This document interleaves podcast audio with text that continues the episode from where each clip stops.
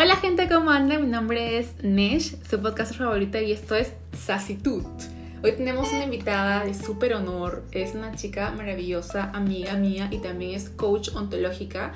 Es Ethel Gómez, aquí está, está justamente desde Colombia, aquí puntuales. Tenemos la suerte que tenemos la misma hora en Perú y en Colombia ahorita, así que estamos en perfecta hora. Iba a decir buenos días, pero son noches, pero bueno. Eh, el día de hoy, el tema que vamos a tocar es un tema súper, súper deep, interesante, que se le acerca de la vocación, lo que se dice que es, lo que realmente es nuestro punto de vista, que creo que concordamos bastante, pero obviamente aceptamos los demás puntos de vista que se puedan dar. Así que pues nada, empecemos con este episodio. Aquí está Ethel Gómez con ustedes. Amiga, cuéntanos, ¿cómo es el día de hoy? No, súper, o sea, qué vacile tener una conversación contigo ahora. Si es grabado y puede ser con mucha gente, más bacana sí. Qué cool, amiga. Y yo, o sea, después de tanto tiempo que hemos pasado, el año pasado estábamos en Seattle paseando literalmente en el verano, ¿no es cierto? Y ahorita estamos de vuelta en eh, Sudamérica y estamos pues en invierno, ¿no? ¿Estás haciendo frío allá en Colombia o no? O sea, en, bueno, aquí donde tú sabes, frío. o sea, donde yo estoy nunca hace frío. Aquí hace o tronco de calor o tronco de brisa, eso es todo. Eso es lo que te dice porque en mi ciudad Piura sí es como que súper calor todo el tiempo. Así que pues es loco cómo la vida cambia, ¿no? Como que yo, o sea, ni sé, ni sé qué ibas a hacer, hacer tú aquí un año. Es tan como así. Pero bueno, mira, ¿cómo así te animaste a ser coach ontológica? Es algo tan, no sé, tan, tan curioso que a mí me, me parece súper bonito cuando es que hablamos, que hablamos las dos porque tienes tanto conocimiento, tantas formas y puntos de vista que me parecen como que magníficos. Cuéntanos, ¿cómo te animaste a hacer, hacer esto de coach ontológica? bueno, primero gracias, me sonrojé. no, eh, siempre he tenido como que desde chiquita, eh, como que ese impulso de de escuchar y leer y... Ah, sí, pues no. Y tenía, bueno, ahora que hablamos de la vocación, vamos a pillar más esa parte como de escuchar los mensajes de, de tu corazón. Entonces me llegó el pensamiento como que quiero servir. Y se me presentó esta oportunidad de coach ontológico. Ahí me gusta mucho el lenguaje. Y resulta que este coaching ontológico, cuando se refiere a ontológico, se refiere al ser. Entonces habla como cómo nos definimos nosotros lo que somos por medio del lenguaje que usamos y cómo hacer eso para, para mejorar y para, para vivir la vida que queremos. Cuando yo leí eso dije, oh no, ¿dónde pago? Enséñame esa vaina. ¿Y tú te refieres al lenguaje como el idioma o las palabras o frases que nos decimos a nosotros mismos? Bueno, el idioma es diferente al lenguaje. El idioma ah, cambia por todas las personas, por todos los, por los grupos sociales, etc. Cuando te hablo del lenguaje, hablo de la capacidad de significar el mundo a nuestro alrededor.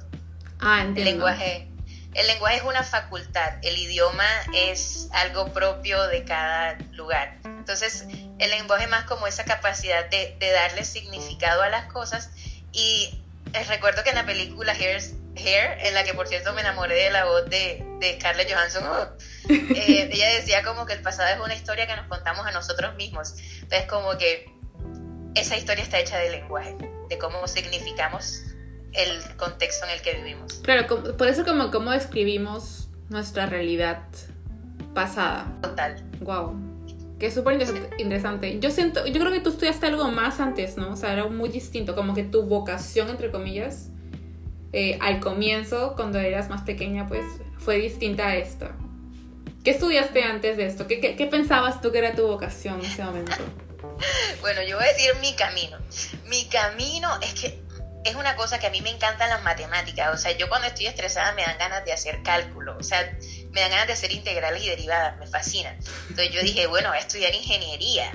Y entonces estudié ingeniería, pero también cuando iba por la mitad de la carrera Esto no me gusta. Terminé la carrera igual, no sé cómo caramba me gradué con honores porque me la pasaba dormida. Y entonces me fui a estudiar. entonces dije, no, no, a mí lo que me gusta es como leer y escribir. Entonces vamos a estudiar letras. Entonces me fui a estudiar letras, que es literatura con lingüística. Me encanta la lingüística. No la terminé, pero la tengo en hold porque me encanta. Y entonces, bueno, no la terminé y tal, y tal. Y después dije, llegó esto de coach ontológico que dije como que, uy, zona, mezcla eh, lenguaje con, con experiencias de vida. Y, el, secreto aquí, yo primero lo hice nada más para mí, no pensé que podía expandirme a otras personas. Exacto. Ah, claro. yo dije, me voy a ganar el título, pero lo escondo ahí, nada más lo uso para mí. Pero me di cuenta que, que después de un tiempo es como que el universo mismo me ha puesto como personas de las que he aprendido y personas con las que pues he podido tener conversaciones muy bacanas y, y siento como que... por, ahí era por ahí va, por ahí va. Igual siento que todo conocimiento y experiencia que tengamos como que nos suma, ¿no? Porque al final yo también estudié otra, yo quería ser diseñadora de moda. Creo que no hay, poca gente sabe. Y, y, entonces como que no, no, no llegué a hacerlo porque era en Lima y era mucho más caro y en ese momento no teníamos los recursos para poder hacerlo. Entonces mi papá me dijo, no, estudia administración. Y dije, ya, y al final como que estudié la carrera, nunca fui completamente feliz haciéndola pero la decidí terminar porque es lo que te dicen que tienes que hacer. Y qué bueno que lo terminé porque ya bueno, eso me ha permitido también viajar y hacer cosas. Pero lo que me da gusto es que, o sea, de eso he sacado como un montón de networking, que es toda esta gente a la que yo conozco y pues tienen oportunidades que se pueden dar y también em, han habido han habido personas que han seguido mis podcasts, han seguido mis episodios, mis videos y me dan como feedback este, de cómo hacerlo, ¿no? Inclusive he realizado viajes por eso. Entonces siento que a veces todas las oportunidades que te van llegando son básicamente porque, o sea, por algo están ahí, ¿no? Como que son parte de tu camino y ya luego vas creciendo y te vas dando cuenta que quizás por ahí no es, por otro lado, pero siempre toda experiencia de vida te, te puede sumar, definitivamente. Total. No, es como la charla de Steve Jobs, que él decía que son puntitos y que tú vas haciendo puntitos y un día se cayó una hoja y ¡puf! se te conectaron todos los puntitos. Y dices, miércoles, por eso era que yo tenía que haber estudiado esto, por eso era que yo tenía que haber adoptado ese gato. Como que en sí hay una vaina también muy chévere que, que mucha, o sea, puede que dé miedo, pero a mí me da mucha confianza, no sé, esto lo dice Carolyn Miss, una actora que también amo, y que dice como que es que el universo te va a poner donde tienes que estar así sea que tú lo aceptes o no.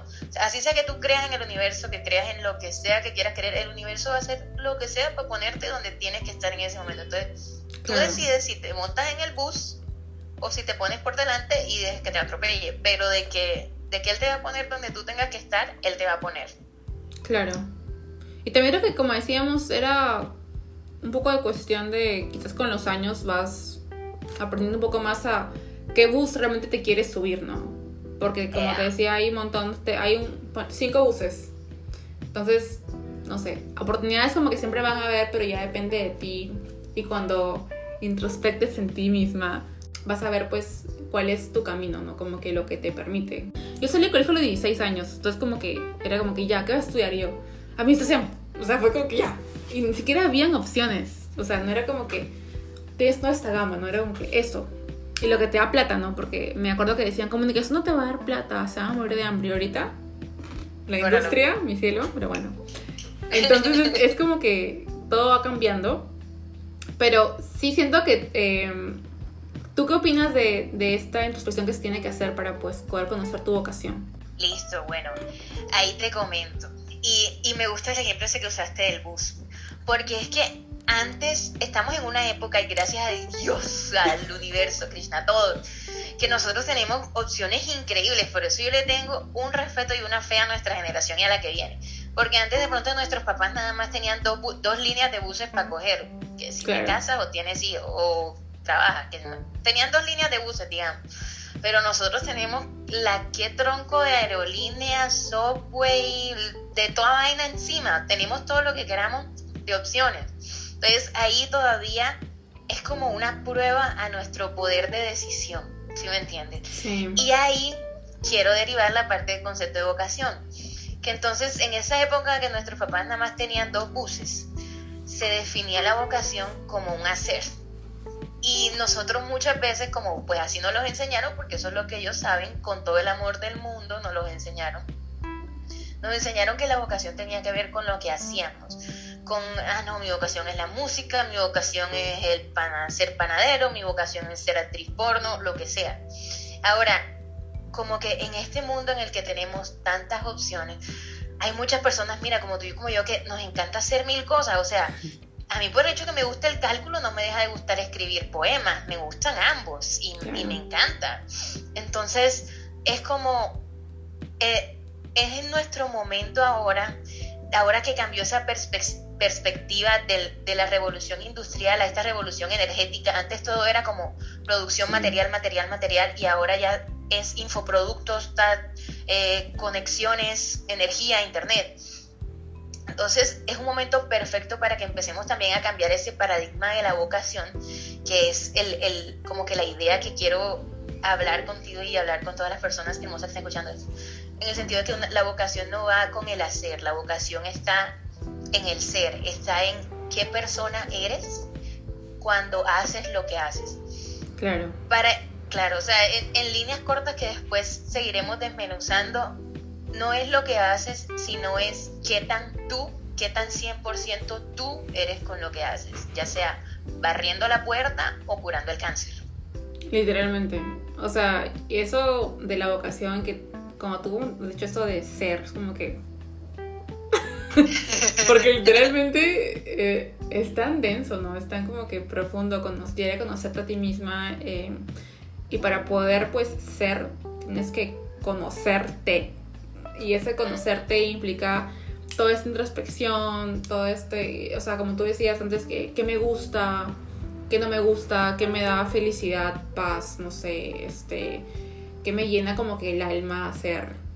Y, y de, de acuerdo a eso, pues decidir, ¿no? Porque, como decíamos ahora, es demasiada la gama de posibilidades que pueden haber. Que realmente hay, hay personas que no lo, no lo, quizás no lo quieran ver, pero ahí están las oportunidades. Entonces ya depende de ti y también obviamente de tus objetivos de vida y en el momento en el que estés. Pero sí siento que esta parte de introspectar es demasiado. O sea, tú como coach, cuando tienes a una persona que, que quiere introspectar más, ¿qué podrías como recomendarle para que se llegue a conocer al menos un poco más de lo que ya, entre comillas, se conoce?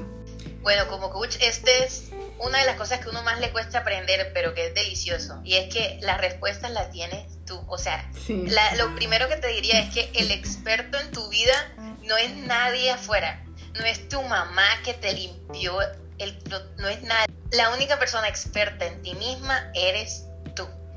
Entonces, cualquier cosa que tú hagas y que tú sientas tú, tú eres el que tienes ahí el, la autoridad, ¿cierto? Entonces, eso también es una parte ahí como chévere, porque tienes que aprender, y esto es algo como que una capacidad fina. Por ejemplo, yo me tomo 100 cafés y a mí todos me saben lo mismo. Yo soy colombiana, pero no tomo café, a mí todos me saben lo mismo.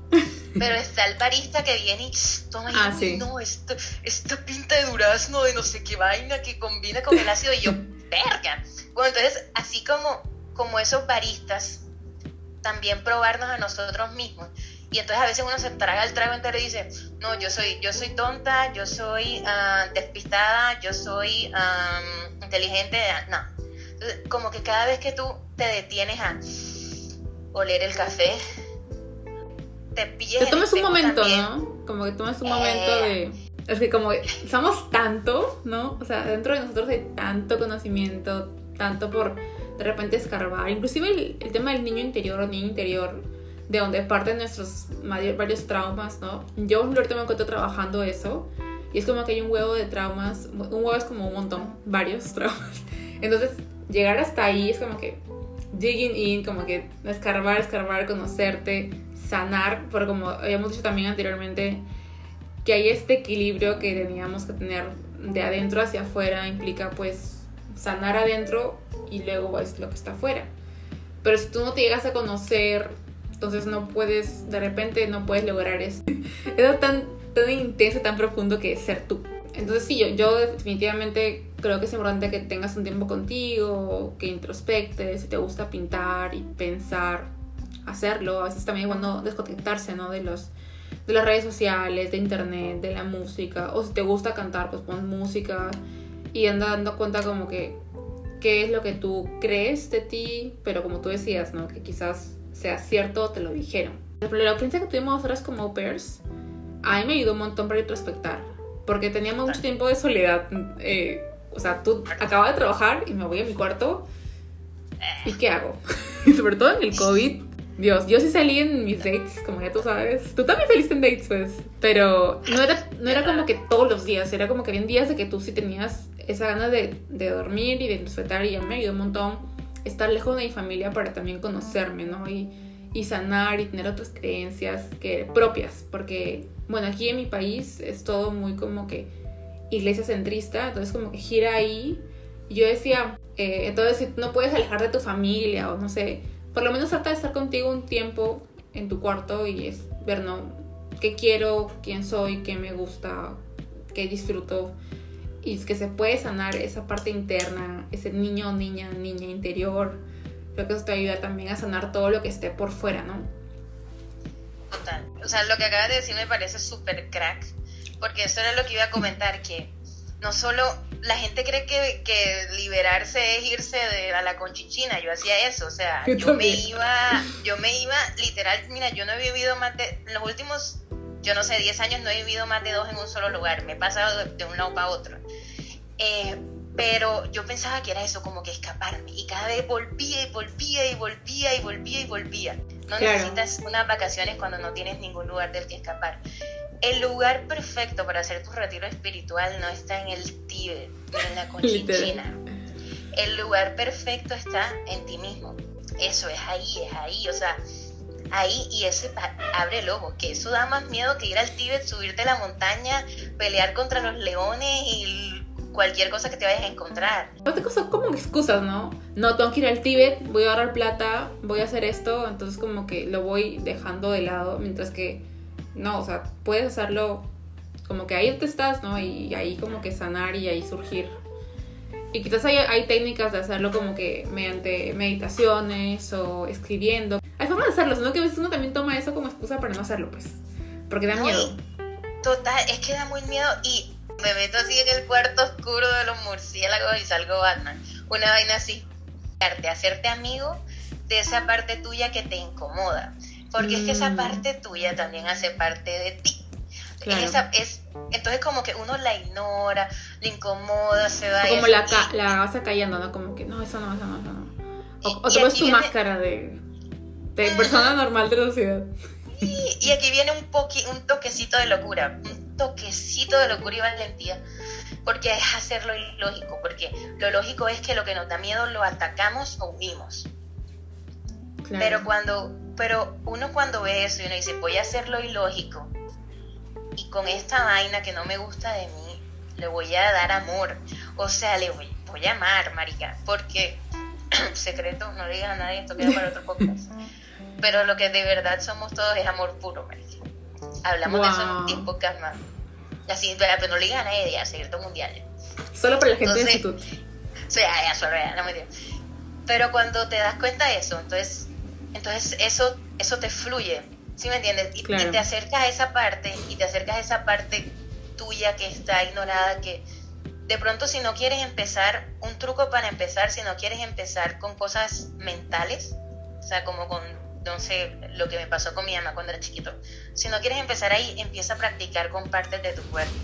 Por ejemplo, yo no me vi mi vagina sino como hasta los 25, yo tengo 27 o sea, a los 25 fue que yo me puse en un espejo abierta de piernas y dije, verga, ah, así se ve esta vaina. O sea, yo la había visto en libros de biología, pero la mía no la conocía. Imagínate. Entonces es como, empieza con, con ver todo tu cuerpo, asegúrate de que veas todo tu cuerpo, dedícate un tiempo a la mañana a conocerte físicamente, que es como lo más básico, ¿no? Y donde más te incomode, más míratelo. Y donde más sientas que, ah, esa parte es fea, hazlo ilógico y manda el amor. Como que. Y ahora. Se te puede haber dicho que es feo. O, o que es sucio. Por ejemplo, como decían, la menstruación es sucia. No, la menstruación es un signo vital, es una cosa maravillosa. Y, poco a poco ya se va normalizando, pero igual ese estigma, ¿no? Como que esto es sucio, esto es malo, y todo es así tabú. Al final es como que. ¿Quién dice? Ahí es donde viene el hogarista, ¿no? De decir, mmm, esto no es como mío, esto es como de una caja de alguien que no soy yo, esto, es, no, esto no va por aquí. Y esto viene de otra cosa. Entonces, total, o sea, ¿quién dice eso? Yo puedo decidir qué creer o no. Si yo ahora en estos momentos te digo, amor, los elefantes son de color azul con manchas moradas. Si tú no te lo crees, no te lo crees. Claro. Ya. Entonces, eh, en, esa parte de conocer a ti mismo, que, que es más que todo la, la vocación que tienes y desde ahí cualquier cosa que haga esa vocación, es importante es llegar a esas partes de nosotros que nos incomodan y practicar con lo físico, empezar de una con lo físico y después practicar ya más como con lo de adentro, sentarnos. Ir por partes, ¿no? Como que paso a paso, de repente conocer primero, no sé, hasta mirarte las manos, por último, porque ni siquiera a veces las miramos. O, por ejemplo, yo no había dado cuenta hasta que tuve cuenta que tenía mil lunares en la cara. Y no, no lo había visto, o sea, nada que ver. O el codo, o sea, hay mil cosas que no vemos. Inclusive el pompis, nunca lo había visto, era como que me así como que... Sí tengo. La espalda, la espalda. La espalda. Yo no me Pero era como que algo que, que no, pues no, como que no, no se toma tan en cuenta, o como que se ve que es superfluo, pero al final es parte, o sea, el ser humano es como que es un todo, ¿no? Y creo que también eso de verte por afuera te ayuda a luego tener ese deseo también de conocerte más por dentro. Eso. Y es como, lo que estás haciendo ahí es que le estás diciendo a tu espíritu, a tu alma, lo desconocido que hay en ti, le estás dando un, un voto de fe a tu favor. Él está diciendo, "Ah, mira, ¿eh? Nesh se quiere conocer, ándale. Bueno, vamos a, vamos a mandarle más información. ¿Sí me entiendes? Sí. O sea, lo que, lo que estás haciendo es que estás, estás diciéndole a, a, tu- a, a- ti y a esa parte desconocida en ti que es más, no es más que la vida y el amor universal, esa parte desconocida en ti, le estás diciendo, ¿sabes qué vida? Yo tengo la intención, ¿qué intención? Yo tengo la intención de conocerme y voy a empezar por la parte física, porque por ahora esto es con lo que me siento cómoda. Y poco a poco vas interpretando más. Inclusive, como que siempre he, he visto casos, pues, de que personas que se, se llegan a sanar de enfermedades porque se sanaron por dentro. Total. eh, o sanaron también la energía alrededor de ellos y eso como que ayuda a que tu cuerpo físico también se cure. Entonces como Sí. que este hecho de conocerte va más allá quizás de solamente, no sé, conocerte, sino también hasta curarte, ¿no? Y eso que me habías comentado del equilibrio. Eso, esa me encanta. Guau, guau, guau. Imagínense la vaina, ya me la voy a tatuar en la nalga. Es como, Es- ¿cómo se llama? Como Doctor Strange. Sí, una vaina así. Entonces, eh, el equilibrio, ¿no? Entonces, normalmente, pues, esto es algo que hace poco una amiga me, me tiró así de frente, una amiga coach, que ella es coach somática, o sea, coach de cuerpo. Entonces, yo toda mi vida estaba trabajando en encontrar el equilibrio mente, cuerpo. Estoy aquí señalando mi, mi, mi ombligo, que es como el centro de mi autoestima. Mente, Ah, cuerpo. Entonces, yo toda mi vida era como muy introspectiva y era mente, cuerpo, mente, cuerpo, mente, cuerpo. Le dediqué muchos años a eso, leer, que si el retiro de yoga, no sé qué. Y resulta que ella me dice, sí, yo también estoy trabajando el equilibrio, pero el equilibrio de adentro para afuera. Y claro, eso es lo que hace falta, mira. Mente, cuerpo. ¿Qué tanto de mi mente está en concordancia con lo que está de acuerdo con mi cuerpo? Y ahora, de adentro para afuera. ¿Quién soy yo adentro? ¿Qué siento yo adentro? ¿Qué es realmente yo? ¿Y quién soy yo afuera? ¿Qué estoy mostrando afuera? Me estoy mostrando a mí misma. Uy, no sé si vieron ese rayo. Me estoy mostrando a mí misma. Sí, aquí cayó un rayo. Me estoy mostrando a mí misma. Entonces, ahí el, el, el ejemplo que dimos era el ejemplo de vine de pair, no tengo un trabajo, vergues, ¿qué hago? Entonces, de, del el centro de mí, de interior, me dice que estoy feliz, que estoy orgullosa de mi decisión, que aprendí mucho, que, que me siento bien. Claro. Pero afuera, que quiero mostrarle a mi familia una imagen, que quiero que sepan que soy la persona más Productiva. Uy, no. Profesional. Que ya mis amigos están ganando no sé cuántos mil dólares y tienen casa, carro, hijos, casa. Perro. Entonces, entonces como que mi amiga me preguntó, Ethel, ¿y, y cuál, quién eres tú, la de adentro o la de afuera? Dicho, yo soy la de adentro. Claro. es encontrar ese balance de adentro y afuera es mandar, así como tu mente está conectada con tu cuerpo, también mandar eso de adentro hacia afuera. Y en esa cruz que te comentaba, eh, no, no estoy hablando que sea religioso, no, solo que casualmente Ah, cruz. claro, Son- como que los- coincide. esos, esos puntos cardinales que tiene, el centro es el corazón, si tú lo notas.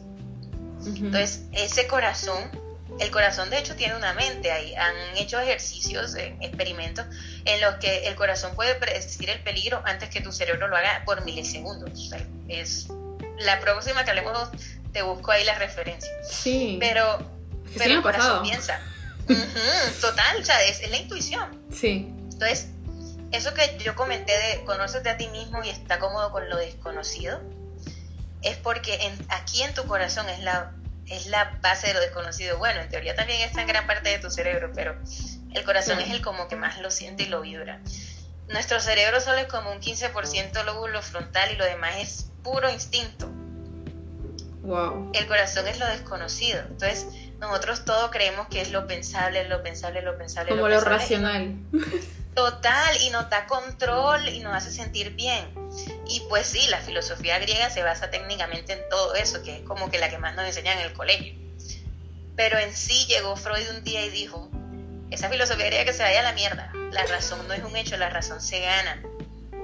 Nosotros somos más inconscientes que conscientes y si no estás tan de acuerdo con Freud, al menos piensa en el sentido de que hay una vida que habita en ti, hay una vida en mayúscula de la que tú eres en base y que se te encargó por X, Y número de años, 80, 20, 10, 1.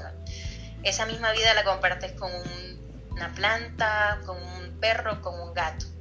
Y esa, esa vida infinita, loca, desconocida que hay en ti, ahí esa también es parte de ti, eso, eso también es parte de tu, de tu, de tu vocación, es cómo vivir y fluir de acuerdo a lo que esa vida te ha puesto a hacer. Entonces, fíjate que es mi mente, que es un instrumento que uso, mi cuerpo, que también es un instrumento que uso, que estén alineados todos con mi corazón, pero que mi corazón también esté alineado con lo que yo soy por dentro y con lo que yo soy por fuera. Claro. Más que nada como que siguiendo lo que tú realmente quieres, no expectativas del mundo. Y es gracioso porque es que el mundo puede tener muchas expectativas, insisto, es que en realidad la, la vaina choqueante es cuando yo te digo, no son expectativas del mundo, son expectativas tuyas. Porque yo te puedo decir que hay una tribu en África en la que tienes que estar rapada, pero esa no es tu expectativa. Tú decides qué expectativas agarras. Sí. Entonces tú decides qué expectativas agarras y decides qué vas a... porque te da miedo perder cosas si no sigues esas expectativas. Exacto. Entonces, o como que son claro. creencias que han sido como que implantadas en ti y tienes como que, como decíamos, lo mismo, como que, qué sí es mío y qué no es mío. Y de ahí como Oh. que ir viendo. Total. Y, y entonces si algo quiero como que quedes, hey, tú decides, por más que te lo hayan dicho pegándote con un látigo, tú decides qué expectativas sigues. Y desde ahora te quito todo el derecho de que le eches la culpa a alguien más, a la sociedad, a lo que sea por darte esas expectativas.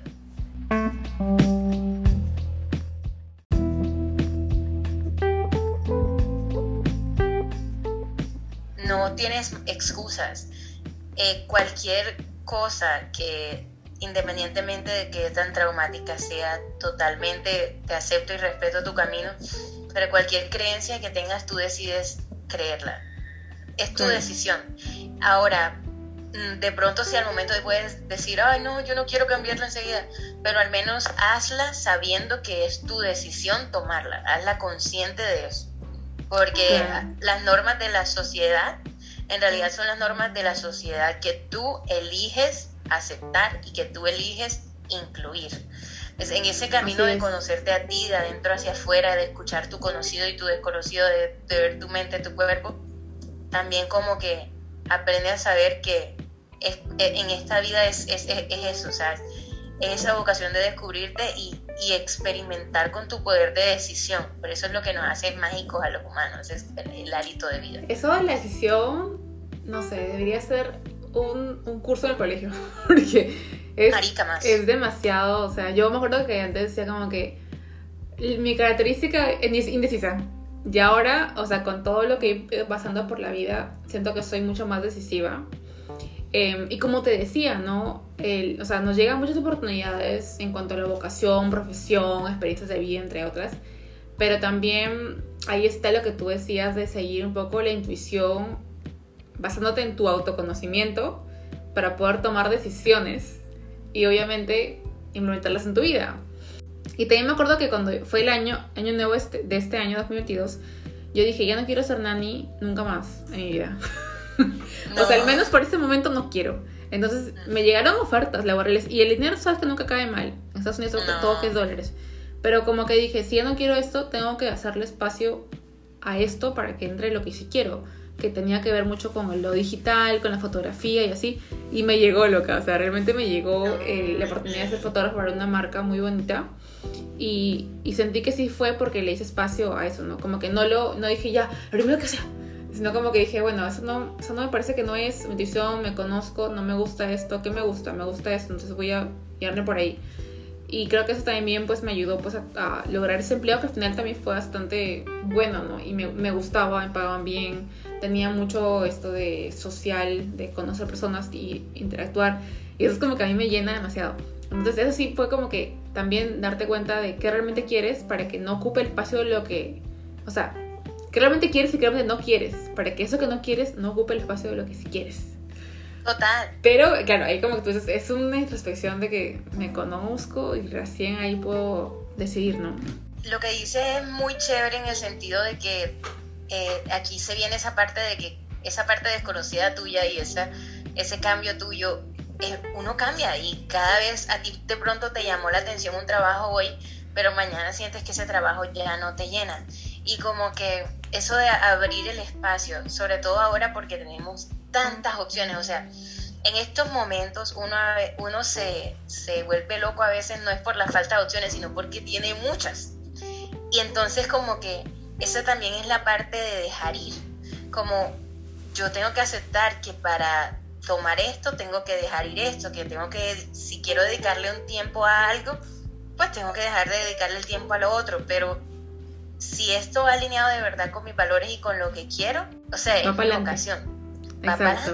Y como tú dices, ¿no? Cambia, o sea, cambia. Total.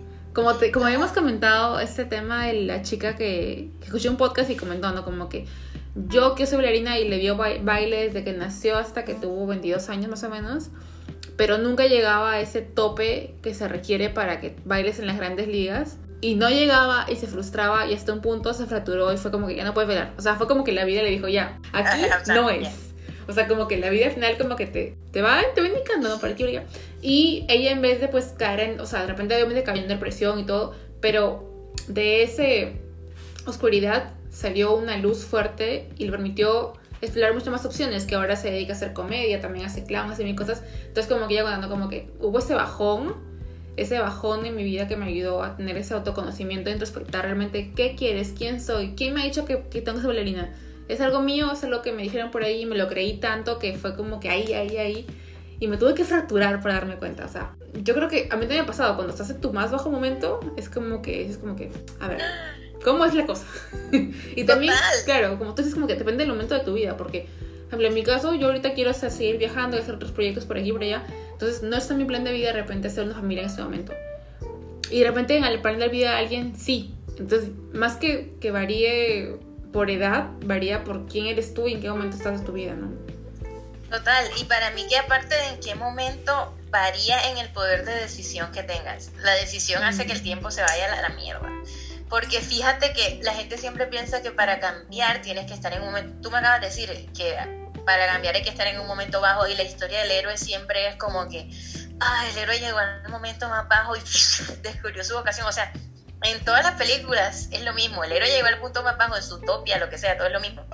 Pero la vaina es que lo que ahí lo que importa no es el no es el sacrificio que hizo, ¿sí me entiendes? Claro. O sea, lo que, lo que importa no es todo el sacrificio que hizo.